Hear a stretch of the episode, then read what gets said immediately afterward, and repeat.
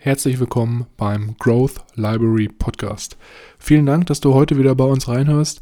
Bevor wir jedoch mit der Episode starten, wollte ich dich nochmal ganz kurz darauf hinweisen, dass wir in der Podcast-Beschreibung einen Timestamp eingetragen haben, falls du unseren Smalltalk am Anfang überspringen möchtest, um dann direkt mit der Buchbesprechung zu starten. Ich wünsche dir ganz viel Spaß und ich würde sagen, wir hören uns gleich nach dem Intro. Leerzeiten effektiv nutzen mit dem Growth Library Podcast, deiner persönlichen Bücherdatenbank. Ich begrüße euch herzlich und gebe nun weiter an meine beiden Powerleser, Milan und Mischa.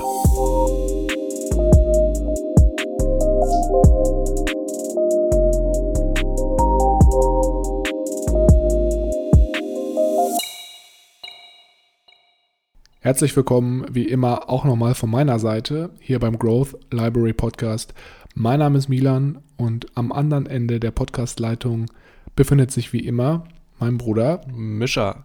Hallo und herzlich willkommen, natürlich auch wie immer von meiner Seite. Ja, sehr schön, dass wir uns hier heute wieder getroffen haben. Vor kurzem war ich ja auch ähm, in Köln bei dir und habe dich für ein paar Tage besucht. Und ich habe dir ja schon erzählt, als ich bei dir war, dass ich mir sehr wahrscheinlich eine neue Lampe kaufen möchte, da, weil mein Zimmer hier doch sehr in Maastricht jetzt, wo ich studiere, doch sehr ja aus einer Ecke, sage ich mal, beleuchtet wird.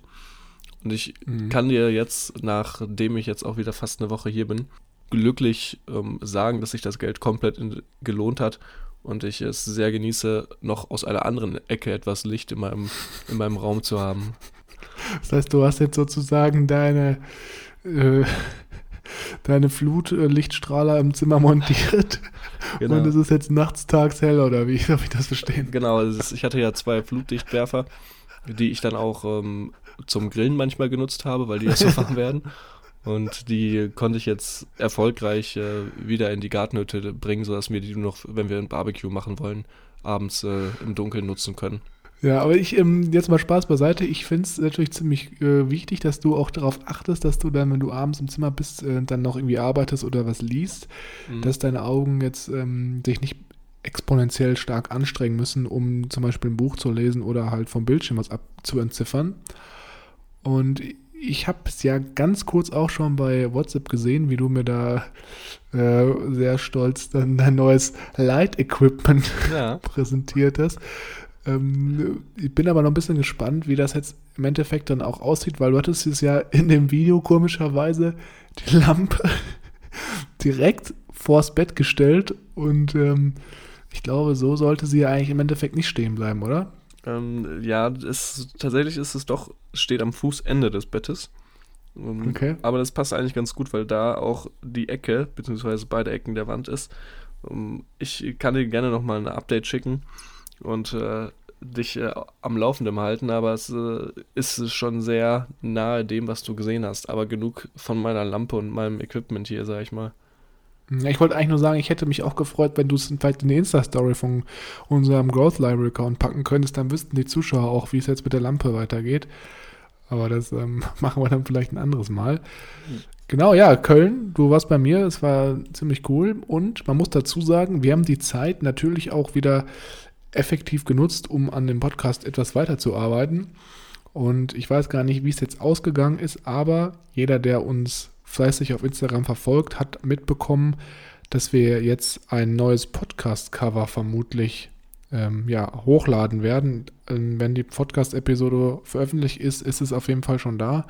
Und wir haben dazu eine kurze Abstimmung gemacht. Ich bin ja dann gespannt, welches es am Ende wird, aber ich glaube, das neue Cover, das wird definitiv nochmal ja, nochmal das eine oder andere Schmunzeln auf äh, das Gesicht äh, eines Betrachters zaubern, aber auf der anderen Seite auch nochmal so ein bisschen, ja, unseren Podcast aufwerten, oder? Was meinst du? Ja, auf jeden Fall. Also ich war sehr begeistert mit dem Resultat, das wir jetzt letztendlich bekommen haben. Und auch ähm, glaube auch, dass dadurch das Ganze vielleicht beim Hören, wenn man sich die Episoden aussucht, dem Zuhörer oder dass wir dem Zuhörer noch ein bisschen greifbarer werden. Ja, auf jeden Fall. Hat man wenigstens mal ein Gesicht zu den Personen, die hier ihre Stimmen in dem Podcast verewigen, sozusagen. Hm, genau.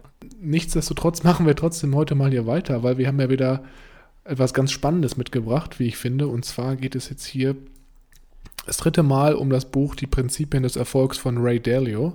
Meiner Meinung nach könnten wir eigentlich noch 100 Episoden zu dem Buch aufnehmen, weil da einfach so viel krasses, geballtes Wissen drin steckt. Aber wir wollen euch natürlich auch nicht mit 100 Ray Dalio-Episoden langweilen, deswegen haben wir es jetzt einfach mal hier auf drei beschränkt. Und heute geht es jetzt wirklich nochmal ganz spezifisch um die Prinzipien für die Arbeit. Also jetzt nicht mehr Prinzipien fürs Leben, sondern wirklich um Prinzipien, die er selber in seinem Unternehmen Bridgewater Associates integriert hat und auch tagtäglich anwendet und natürlich auch maßgebend für den Erfolg des Unternehmens äh, verantwortlich waren. Und deswegen finde ich das einfach sehr, sehr interessant, hier mal so ein bisschen rein zu zoomen, zu schauen, wie er das Ganze strukturiert hat und auch eventuell für jemanden, der selber was gründen möchte oder auch auf seinem Arbeitsplatz vielleicht mal einen neuen Denkanstoß in die Runde geben möchte, hier ordentlich was mitgenommen werden kann. Der letzte Teil, den wir uns ja heute hier rausgesucht haben, ist ja auch mit der größte Teil in dem Buch. Deswegen war es hier besonders schwierig, aber letztendlich haben wir uns dann doch für eine sehr simple und äh, finde, wie ich auch finde, eine der besten Entscheidungen ähm, entschieden, wie wir das Ganze hier als Podcast-Format rüberbringen können. Genau, ich mal kurz zum Erläutern. Also es ist ja so, dass wir uns hier wirklich vier Kernprinzipien oder Aspekte oder auch Elemente vielleicht rausgesucht haben, welche wir mit euch einmal hier durchgehen möchten. Ähm, einmal zwei, die du sehr interessant fandest, dann nochmal zwei, welche ich sehr interessant fand. Genau, und da würde ich sagen, starten wir einfach jetzt gleich mal durch. Natürlich ist das wieder nur ein Bruchteil, wie gesagt, und ganz wichtig auch nochmal zu sagen ist hier, dass wir jetzt nicht jedes Element, jede einzelne Seite, jedes Beispiel, welches Ray Dalio hier im dritten Teil bringt, präsentieren können, weil es einfach den Rahmen des Podcasts sprengen würde. Also wie gesagt, wenn wir alles durchgehen würden, müssten wir vermutlich so einen 30, 40 Stunden Podcast aufnehmen. Und deswegen ist es so, wenn ihr jetzt im Laufe dieser Podcast-Episode merkt, dass das Ganze, was wir hier erzählen, für euch sehr interessant ist und ihr vielleicht noch ein bisschen tiefer einsteigen möchtet, noch ein bisschen mehr Wissen euch in dem Feld aneignen möchtet, dann haben wir wie immer einen Link zu dem Buch in die Shownotes gepackt, damit ihr sozusagen da nochmal eine dritte Meinung euch einholen könnt, um dann eventuell das Buch auch käuflich zu erwerben. Genau, ich würde sagen, wir starten direkt los und verlieren gar nicht so viel Zeit. Äh, ich habe mir zwei Punkte rausgesucht, zwei Kapitel, die ich besonders interessant fand. Das war eigentlich auch relativ leicht. Ich habe einfach einen Würfel genommen und habe dann das Kapitel mit der Würfelzahl genommen. Jetzt echt? Nein. Also, keine Ahnung. Das wäre ähm, dann doch zu willkürlich. Ähm, aber ich habe mich, ich glaube, das Kapitel, was ich jetzt vorstelle, ähm, war mit das Kapitel, was ich sehr gut fand, es heißt nämlich sich synchronisieren und synchronisiert bleiben. Und im mhm. Großen und Ganzen geht es hier dabei, wie man mit Diskussionen umgehen sollte bei Meinungsverschiedenheiten. Und vielleicht nochmal als kurzer Recap. Wir befinden uns in dem Idealfall in einer Ideenmeritokratie. Dieser Begriff fällt in dem Buch etwas häufiger und wird auch sehr schön erläutert von Ray Dalio. Und mhm. diese Ideenmeritokratie ist nichts anderes als ein Unternehmen, das darauf ausgelegt ist, die beste Idee zu finden, egal von wem sie kommt. Dieser Prozess, sich zu synchronisieren, heißt nichts anderes als, dass man in eine Diskussion geht, bei der jeder ruhig und respektvoll miteinander umgeht und auch Respekt für den Prozess zeigt. Das heißt, wir regen uns nicht auf, wir lassen auf keinen Fall Argumente oder die Diskussion persönlich werden oder uns davon persönlich ein, ähm, angegriffen fühlen. Das ist natürlich ähm, super leicht gesagt und tatsächlich ist auch hier so ein kleines Manko, dass ich mir vielleicht in dem Buch noch ein bisschen mehr gewünscht hätte, wie man äh, das auch wirklich schafft. Also wie schaffe ich es, mich da noch ein bisschen besser zu distanzieren, mich selbst so ein bisschen da rauszunehmen, wenn du verstehst, was ich meine. Mhm. Dass ich das Ganze nicht an mich rankommen lasse. Aber das ist letztendlich der Prozess des Synchronisierens, dass man ja respektvoll miteinander umgeht, die Dinge auch versucht, ehrlich versucht, aus den Augen des anderen zu betrachten, um dann letztendlich die bestmöglichste Lösung in der je jeweiligen Situation zu finden. Ja, ich finde, es ist ein sehr, sehr spannendes Konzept, weil man natürlich auch dann davon ausgeht, dass wenn man jetzt zum Beispiel seinem Vorgesetzten oder dem CEO, vielleicht auch im Extremfall, mal eine kritische Feedback-E-Mail schreibt, dass man dann nicht direkt gefeuert wird. Und auf der anderen Seite muss man natürlich auch erstmal so bei den Mitarbeitern dieses Bewusstsein schaffen, dass es okay ist, wenn man jetzt zum Beispiel einen Vorgesetzten kritisiert oder da auch vielleicht mit ihm respektvoll über ein bestimmtes Thema diskutiert. Und ich muss dazu sagen, ich habe mir, nachdem ich das Buch verendet hatte, also durchgelesen habe, habe ich mir eine App äh, runtergeladen, weil es gibt von Ray Dalio auch eine App zu dem Buch, äh, Principles heißt die sogar. Hm.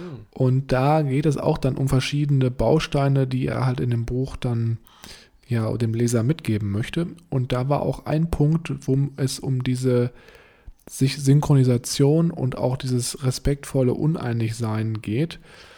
Und dann wurden da auch so Beispiele gezeigt, wie dann wirklich nach dem Gespräch, also Ray Dalio selber, er ist ja selber Geschäftsführer gewesen, mhm. wie er dann selber von einem Mitarbeiter eine kritische Feedback-E-Mail bekommen hat. Und ähm, das war schon ziemlich krass zu sehen, dass es wirklich auch so stimmt, was er hier schreibt. Das ist jetzt nicht irgendwie so eine Floskel, an die man einfach mal so hier in den Raum wirft, sondern wirklich, dass das Unternehmen sich daran hält und äh, dass das halt, wie gesagt, diese Unternehmenskultur ist, an der jeder jeden kritisieren kann.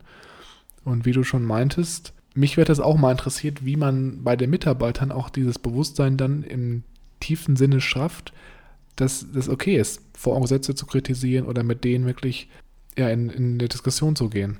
Ja, vor allem, wenn man davor vielleicht aus einem Unternehmen oder einem Umfeld kommt, wo das nicht so gang und gäbe ist, dass man so ja, offen über die Probleme spricht und sie auch so offen anspricht wie man das dann da schafft, dass der Mitarbeiter, der es eigentlich nicht gewöhnt ist, dann auch mal zu seinem Boss hingeht und ihm auch mal offen und ehrlich sagt, wie er die Situation wahrnimmt und wo vielleicht Schwachstellen sein könnten.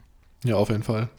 Ich finde aber auch, dass es ein sehr guter Ansatz ist, weil ich glaube, dass in vielen Unternehmen, die so ganz strikte Hierarchien haben und wo sich keiner traut, mal dem Vorgesetzten dazwischen zu grätschen, dass da vielleicht auch viel mehr Fehler passieren oder auch viel mehr Ideen, die vielleicht effizienter wären, unentdeckt bleiben. Also ich denke mal, das ist schon ein sehr, sehr interessanter Ansatz, den er hier verfolgt.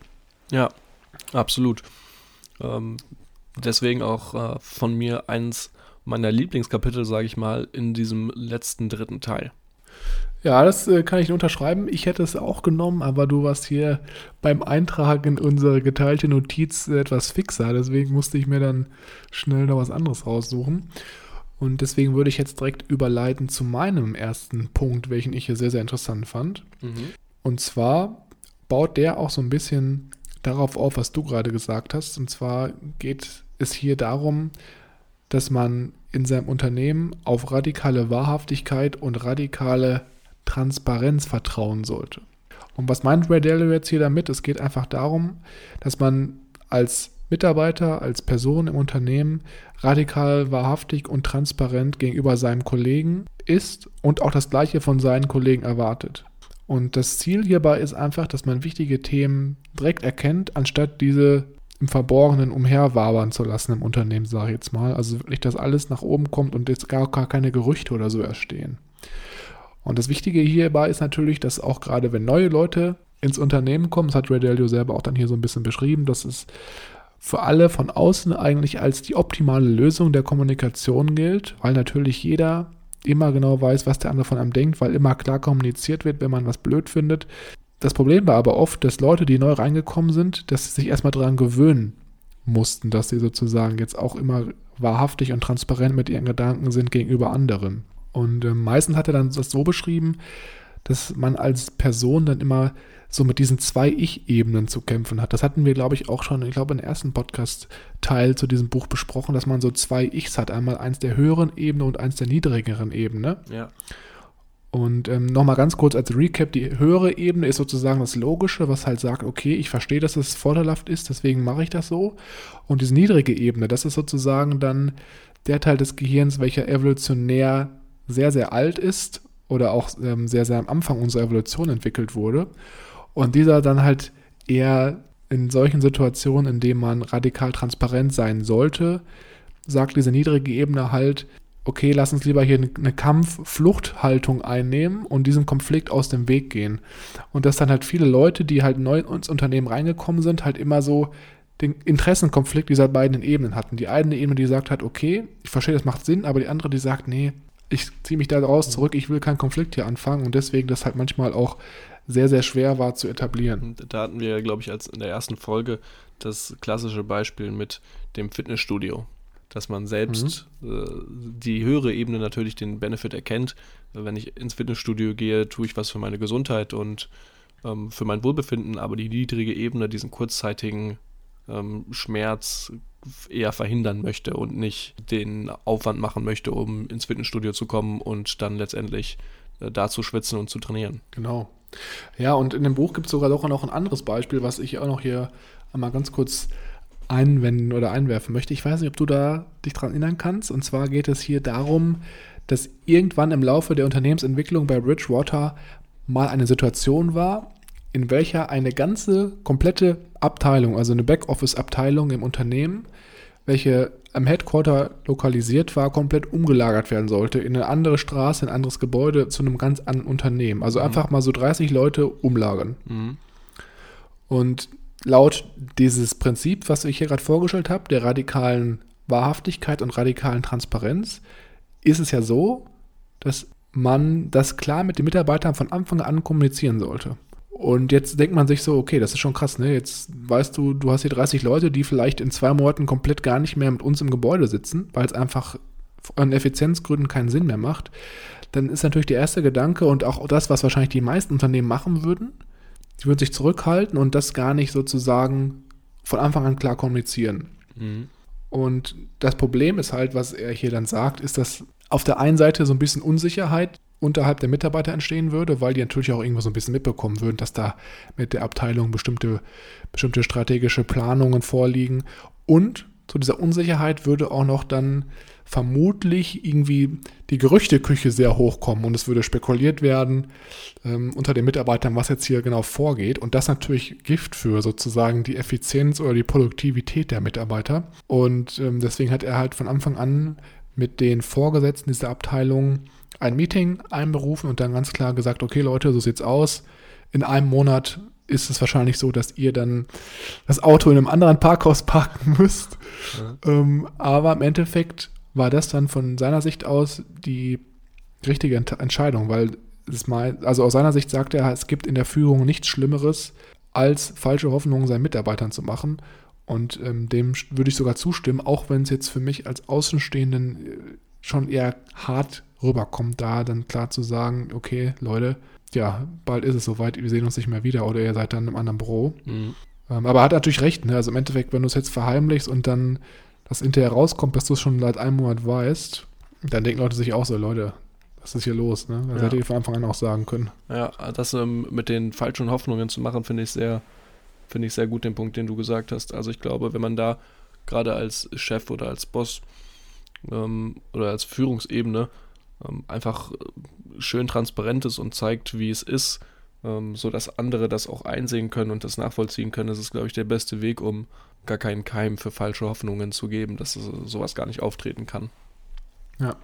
Ich, muss, ich musste zugeben, äh, seitdem ich das, oder im Laufe des ich das hier gelesen habe und diese ganzen Prinzipien mir verdeutlicht habe in dem Buch, habe ich immer mehr das Gefühl gehabt, dass es die Prinzipien der radikalen Transparenz oder auch des Synchronisieren oder sich synchronisieren und synchronisiert bleiben, dass diese Sachen eigentlich gar nicht vorherrschend sind irgendwie. Ich habe das Gefühl, dass äh, das in Amerika anscheinend irgendwie etwas anders angegangen wird, wobei das natürlich vielleicht auch auf die Branche ankommt. Ne? Also weiß ich natürlich nicht, ob das jetzt in jedem Businessbereich anwendbar ist. Ja, also ich äh, glaube oder würde dir zustimmen, dass sie wahrscheinlich eher zu kurz kommen, solche Themen. Glaube aber auch, dass manche Unternehmen da sich eher versucht sind, da noch ein bisschen hinterher zu gehen, aber es ist natürlich viel schwieriger, so ein, ja, so ein bestehendes Schiff zu verändern und den Kurs zu drehen, als wenn du mit dem Schiff, als wenn du das Schiff quasi selbst zusammenbaust und aufs Wasser bringst.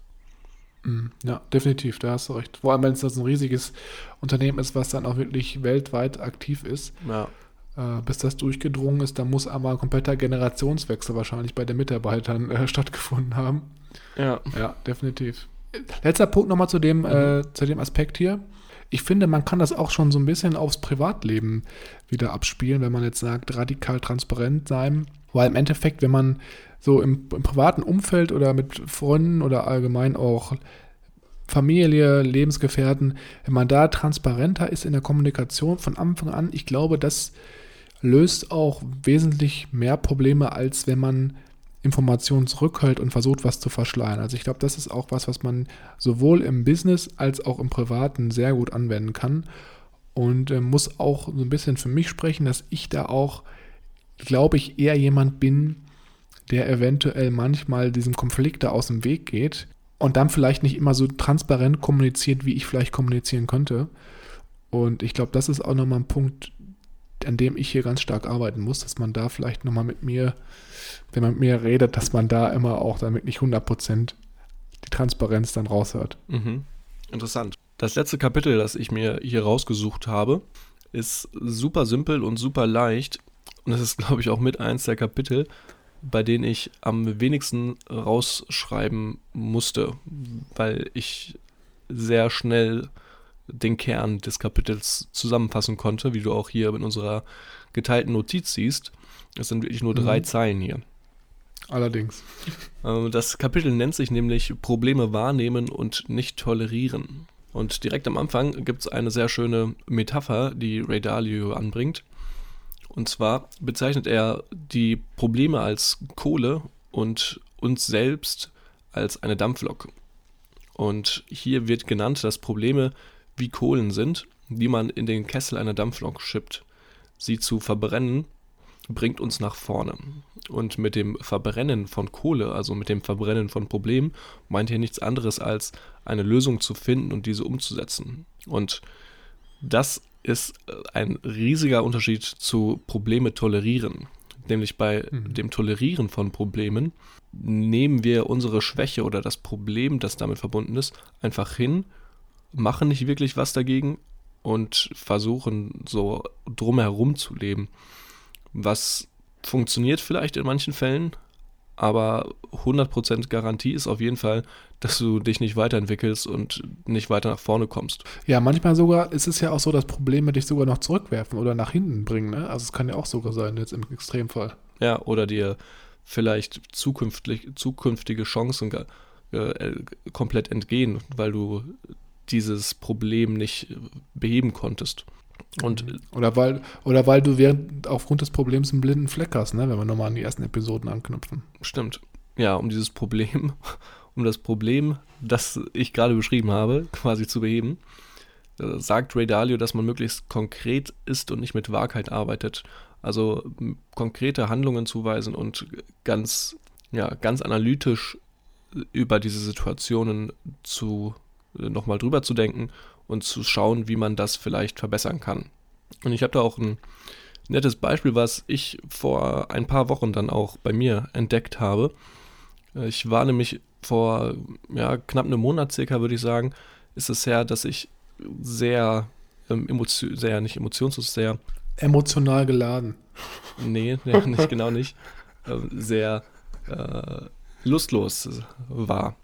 Ich, antriebslos. Antriebslos, vielleicht. genau, das ist ein schönes Wort. Das äh, beschreibt es ganz gut. Ähm, mhm. Antriebslos. Ich habe irgendwie, bin zwar aus dem Bett rausgekommen, weil ich wusste, ich muss was für die Uni machen, aber dann saß ich halt hier und jeder Tag war der gleiche. Ich glaube, da gibt es einige, die vielleicht eine ähnliche Situation gerade in diesen Zeiten ja, sich, sich vielleicht wiedererkennen. Und mhm. das Problem diese Antriebs, das Problem der Antriebslosigkeit sozusagen, habe ich länger toleriert. Ich habe nicht wirklich was dagegen getan und habe mich halt so ein bisschen damit abgefunden und habe das auch gerne mal auf die Situation geschoben. So, ja, kannst ja eh nichts machen, alles ist zu, kannst keinen Sport machen und alles. Ähm, bis ich dann etwas konkreter wurde und mich in die Verantwortung gezogen habe, um das Problem auch ähm, zu beheben, um diese Antriebslosigkeit, diese ja fast schon depressive Stimmung auch ein bisschen wieder wegzukriegen. Mhm. Ich habe nämlich dann wieder angefangen, äh, täglich in meine Routine nachzukommen, dass ich hier ein bisschen Sport mache, dass ich was lese, dass ich meditiere und beim Meditieren dann das Fenster auf Kippe mache und die Vögel draußen ähm, höre am Zwitschern. Und allein das für drei, vier Tage durchzuziehen, hat mich äh, unglaublich beflügelt, sage ich mal, und äh, mich aus diesem Loch dieser Antriebslosigkeit und dieser dieser kein Bock und ähm, schlechte Laune Stimmung rauszu, rauszuholen. Guck, Micha, durch den Podcast lerne ich immer wieder auch was über dich, weil das wusste ich jetzt noch gar nicht, dass du da so diese Phase hattest. Das ist immer wieder spannend, ähm, was sich hier für Informationen auftun. Ähm, das ist aber ein sehr, sehr wichtiger Punkt, auch interessanter Punkt. Ich habe gerade mal so ein bisschen, als du das erzählt hast, hier aus dem Fenster geschaut und den Fledermäusen, Fledermäusen dabei zugeschaut, wie die hier die Insekten äh, fressen. Also, also nicht so ganz krass, aber den Fledermäusen zugeschaut, weil Fledermäuse in der Fledermäuse. Großstadt. Ja, echt, die sind echt welche. Okay. Nächstes Mal mache ich ein Video. ähm, aber zurück zum Thema. Und zwar ähm, hattest du ja am Anfang gesagt, dass du dich so ein bisschen in die Opferposition ähm, gestellt hast. Also, dass du gesagt hast, ja, es ist ja alles zu, ich kann eh nichts machen und so ein bisschen das akzeptiert hast. Aber das ist ja genau das, was wir auch schon in verschiedenen vorherigen Büchern gelesen haben, dass man da aufpassen muss. Weil wenn du das natürlich machst, dann, wie gesagt, bist du in dieser Opferposition und kannst an deinem, deinem Zustand, deinem Gemütszustand eigentlich nichts ändern. Und deswegen sollte man sich ja immer auch noch auf das fokussieren, was sozusagen in deinem Einflussbereich steht. Und da mit der Routine und dem Sport, da muss ich auch sagen, das hat mir auch immer sehr, sehr krass geholfen. Einfach auch über längeren Zeitraum einen positiven emotionalen Zustand, stabilen emotionalen Zustand zu haben und auch einen motivierten Zustand. Und ähm, deswegen ist auch meiner Meinung nach für manche Personen, für manche Menschen eine Routine so wichtig, dass man dann vielleicht sagt, ja, dreimal die Woche gehe ich joggen oder auch mit dem Meditieren. Ähm, das ist auf jeden Fall ein sehr, sehr interessanter Punkt und hat dann ja in dem Fall auch dann dazu geführt, dass du dieses Problem, was du eigentlich hattest, umgewandelt hast in ein Stück Kohle, was dann deine Dampflok noch krasser nach vorne gebracht hat, oder? Ja, auf jeden Fall. Also mittlerweile schwankt das natürlich auch wieder bei dem meiner Routine, die nachzukommen. Aber ich, das Wichtige oder die Kernessenz hier ist eigentlich, dass man einmal durch den Pain, sage ich mal, geht, eine Gewohnheit aufbaut. Und ich glaube, was mir da sehr gut geholfen hat, war einfach, dass ich die an diese Gewohnheit und an diese Routine anknüpfen konnte, die mich dann doch sehr gut beflügelt hat und äh, mich dann aus diesem Problem oder aus, diesem, aus dieser depressiven Stimmung rausgeholt hat, mich das Licht der Welt mit anderen Augen wieder wahrnehmen lassen hat, sag ich mal. Oh, jetzt wird es ja richtig metaphorisch hier. Ey. Ja. Ich habe den, ja, hab den metaphorischen Tee hier neben mir und dann, dann geht das auch. Ja, ich, ich trinke auch Tee gerade übrigens. Mal kurz zur, zur Randinfo. Okay, dann würde ich sagen, wir haben jetzt wieder intensiv über deinen zweiten Punkt gesprochen, sind auch wieder ein bisschen abgedriftet. Ja. Deswegen würde ich jetzt gerne dann zum letzten Punkt vorstoßen und zwar den Punkt, den ich auch nochmal sehr, sehr interessant fand hier. Und zwar heißt dieser Punkt, als Manager vorgehen wie jemand, der eine Maschine bedient, um ein Ziel zu erreichen. Und auf den ersten Blick ist das jetzt eine Aussage, die Redelio hier tätigt, von der man glaubt oder denkt, dass es vielleicht eher so ein bisschen stumpf ist oder auch ein bisschen im Gegensatz zu dem steht, was wir vorhin besprochen haben, weil wenn man jetzt als Manager eine Maschine bedient, dann wirkt das für mich so, als ob man einfach ja sehr emotionslos und sehr stumpf irgendwie versucht, den Maximum aus seinem Unternehmen rauszuholen. Aber wenn wir jetzt gerade gleich ein bisschen mehr da einsteigen, wird es auf jeden Fall nochmal wesentlich interessanter. Und zwar ist es so, dass Rendario hier sagt, ich habe die Maschine, wie er es sagt, Bridgewater gebaut, indem er kontinuierlich ihre tatsächlichen Ergebnisse mit seiner kognitiven Karte verglichen hat und dann sozusagen selber verschiedene Kennzahlen aufgebaut hat oder erstellt hat, um zu prüfen, in welchen Bereichen das Unternehmen vielleicht nicht so läuft, wie er sich das vorstellt und dann das Ganze angepasst hat. Und hierbei ist es ganz, ganz wichtig, dass man, wenn man sozusagen die Maschine bearbeitet oder versucht, diese zu optimieren, dass man sich nicht von spontanen Aufgaben, welche so spontan im Alltag reinkommen, ablenken lässt, sondern wirklich nur auf den Aufbau und Struktur seines Unternehmens sich konzentriert. Nochmal ganz wichtig, auch nochmal zu verstehen, das war auch so eine ganz krasse Einsicht, die ich während des Lesens des Buchs hatte, war, dass Ray Dalio halt ein Unternehmen wie so ein Input-Output-System versteht. Also wie halt eine Maschine, wie er schon hier beschrieben hat. Und man, wenn man das Unternehmen aufbaut, immer so in verschiedene Bereiche reinzoomen soll als Manager oder als Geschäftsführer, diesen Bereich analysieren, schauen, wie es in dem Bereich funktioniert und dann wieder rauszoomen und dann wieder das Unternehmen sozusagen als Großes und Ganzes zu betrachten. Hört sich jetzt vielleicht ein bisschen abstrakt an, aber einer dieser Bereiche könnte zum Beispiel sein, Ich schaue mir den Vertrieb ganz genau an. Wie läuft es im Vertrieb? Gibt es da irgendwie Probleme? Wird vielleicht zu wenig, werden zu wenig Kunden akquiriert oder stimmt der Umsatz nicht oder ähnliches? Was ist da das Problem? Dann löst man das Problem im Bereich Vertrieb, dann sucht man wieder raus, schaut sich das ganze Unternehmen an und dann gibt es ja vielleicht auch den Bereich ähm, Fulfillment oder den Bereich Steuern. Vielleicht gibt es auch im Fulfillment dann ein Problem, dann sucht man in diesen Bereich rein, schaut dann da, wo vielleicht es hapert, wo dann vielleicht irgendwie Kunden ähm, Dienstleistungen nicht richtig abgearbeitet werden, wo das dann ein bisschen verzögert wird. Also wirklich immer so dieses rein raus Zoom, das war wirklich schon mal eine sehr, sehr krasse Einsicht, auch für jeden, der vielleicht selber mal gründen möchte, Geschäftsführer ist oder vielleicht auch einfach seinem äh, Geschäftsführer äh, mal ein paar Tipps geben möchte, dann ist das auf jeden Fall eine sehr, sehr interessante Einsicht, die ich hier durch das Buch erlangt habe. Ich weiß nicht, wie du das siehst, aber Redelio sagt auch hier, dass man als hervorragender Manager eher wie ein Dirigent eines Orchesters handeln soll. Also wirklich auch nochmal sehr, sehr schön verbildlicht hier. Und dass man es als Warnzeichen sehen sollte, wenn man sich wirklich mit den ganz kleinen Details beschäftigen muss, weil das eigentlich aussagt, dass man jetzt bei seinen Mitarbeitern keine krassen Verantwortlichen keine Verantwortlichkeiten zugewiesen hat und man sozusagen das Mädchen für alles ist. Ja, sehr interessant. Gen generell, sage ich mal, die, unter, äh, die, der Vergleich eines Unternehmens mit einer Maschine wird ja bei äh, Ray sehr oft ähm, genannt. Was du gerade jetzt beschrieben hast mit dem Rein- und Rauszoomen, finde ich auch sehr, äh, sehr cool von der Idee her. Ähm, aber mir ist natürlich hier, mir fehlt so ein bisschen die, die Tiefe. Also wie genau funktioniert das und was kann ich vielleicht tun, um diese verschiedenen Sichtweisen äh, mir anzutrainieren oder mich da besser zu orientieren, dass ich nicht das Ganze vielleicht zu generalistisch sehe oder was sind so ähm, Kennzahlen, auf die ich achten sollte oder nicht Kennzahlen, so Gewohnheiten, die mich da vielleicht ähm, zum Wachwerden rütteln sollten. Verstehst du, was ich meine? Ich verstehe, was du meinst. Also es geht ja in dem Buch ja so sehr ums Theoretische, aber so Praxisbeispiele vielleicht auch, ne? Oder wie es in der Praxis ja. auch dann aussehen könnte.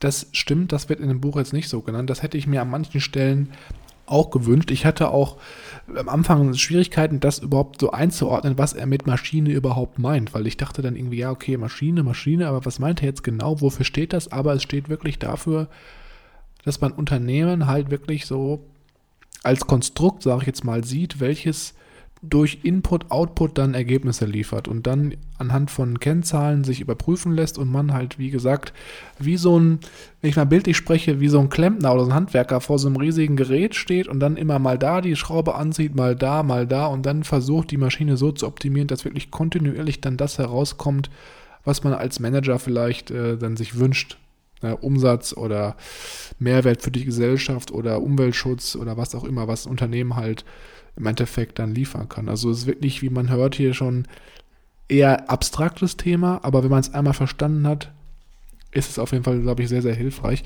Mhm. Wie gesagt, ich hätte mir auch ein paar Praxisbeispiele hier gewünscht, aber vielleicht sind ja in der App selber drin. Ich habe die App jetzt nicht mehr, muss ich zugeben. Also mhm. Muss man mal sehen, weil als ich die App hatte, da wurden auch ein paar Praxisbeispiele dann gezeigt, gerade auch von dieser radikalen Transparenz. Wie gesagt, da wurden dann sogar die Original-E-Mails eingeblendet. Also man konnte sogar sehen, was die Mitarbeiter Krass. Ray selber dann äh, geschrieben haben. Mhm. So. Aber es war eigentlich schon ziemlich cool. Also vielleicht wäre das nochmal ein Aspekt für jemanden, der das wirklich tiefgründig verstehen will, dass man nochmal da in die App reingeht und dann sich das nochmal ganz genau anschaut, mhm. ähm, wie es jetzt aussieht. Nicht schlecht. Die App klingt echt äh, sehr gut. Ich erinnere mich davon gelesen zu haben, hm, habe aber da noch nicht nachgeschaut. Ich glaube, die werde ich mir auch mal runterladen und reinschnuppern. Aber wenn das quasi alles noch in dem Buch drinne ständen würde, wäre das, glaube ich, noch ein viel dickerer Schinken gewesen und dann wäre es noch schwieriger für uns gewesen, hier mehr das Ganze als Podcast-Format rüberzubringen.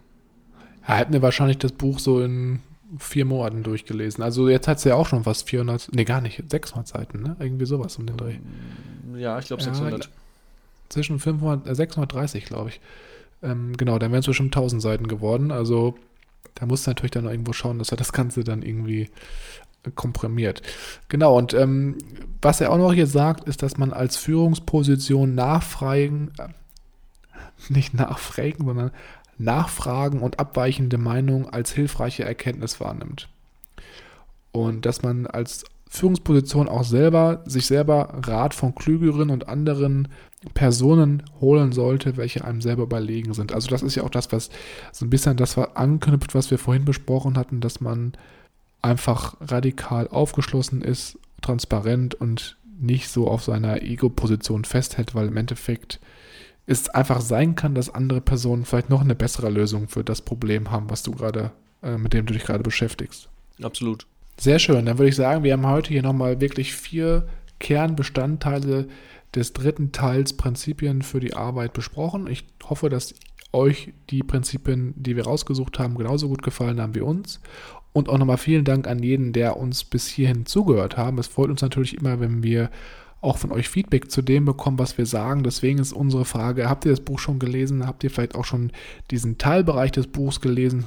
Und wenn ja, stimmt ihr mit dem überein, was wir gesagt haben oder rausgesucht haben? Hat euch was anderes vielleicht besser gefallen? Schreibt uns hier ganz, ganz gerne über Instagram einfach eine Direktnachricht. habt ihr immer Misha oder mich auch selber an der, anderen an der anderen Leitung, nicht im Podcast, sondern auf Instagram dann in dem Fall und wir antworten eigentlich immer innerhalb von 24 Stunden.